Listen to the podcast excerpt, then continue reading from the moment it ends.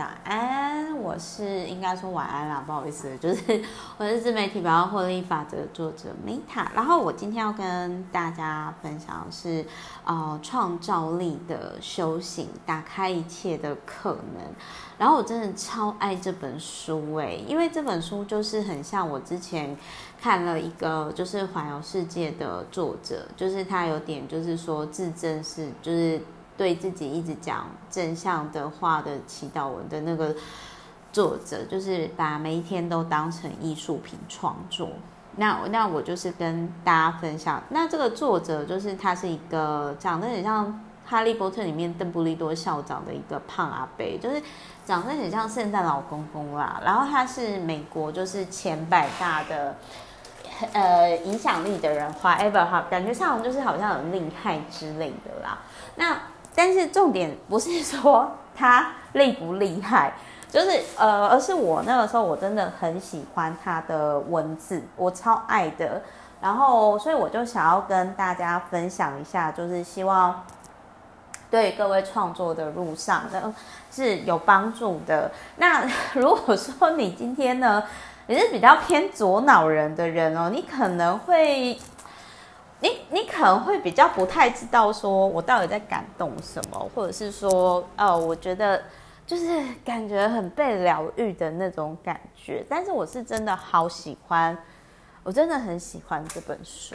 就是一到五分的话呢，我大概给他就是四点五吧。但是这这一本书就是，如果你今天你你就是很左脑人，你一定就会觉得说。这么薄薄小小一本，Meta 利喜雷感动三小，好，没有开玩笑，但是我真的好爱哦，我真的很喜欢这本书，我就跟大家分享我很喜欢的部分，比如说他就有提到说，以艺术家的身份生活是一种集中注意力的练习，你整个生活就是一种表达方式，你是一个独特的艺术品。那当然，我们回归现实，就是说，艺术品也要识货的人才会懂你的价值啊，对不对？那如果不识货的，比如说毕卡索的作品，对于非洲难民来讲的话，他可能就是卫生纸都不如啊，对不对？还不能擦屁股，因为有颜色，对不对？所以你就是也要把自己放在懂你价值的人身上。如果你真的是把自己的每天都当成艺术品创作的话，然后再来呢，他就有提到说。呃，艺术的目的是，比如说让架子上摆了你的创作陶器，比如说像 Meta 有出书哦，或者是说你的唱片。但是其实最终目的是你把你自己每一天哦当成艺术品创作。呃，这个是那个就是每一天都是全新时刻那个作者写，我很喜欢，我觉得这两本书可以搭配一起看。那我很认同，就是他有提到说。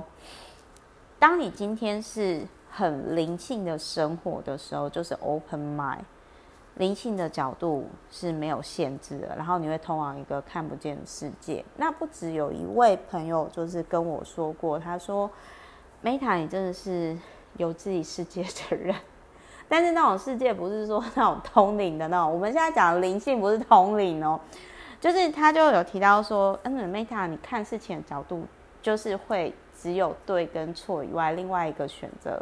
但是我觉得那应该是因为我常常就是在练习吧，而且就是常常就是透过不同书、不同作者去看。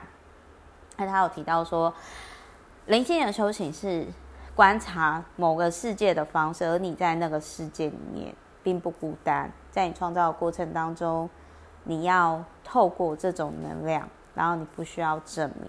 就很像说，其实我当时在直播 Podcast 的时候，或者是说直播的时候，其实我就很专注，我想要分享出来。那我不会像有些比较捉闹人的人，就是会说啊，我是不是需要化妆？哦，我需需不需要很漂亮？哦，我需不需要有什么学位？哦，我需不需要上完某个课才没有？我就开始了，就是这样的内在直觉，这个灵性。他在领导我，也让我看到不同的世界。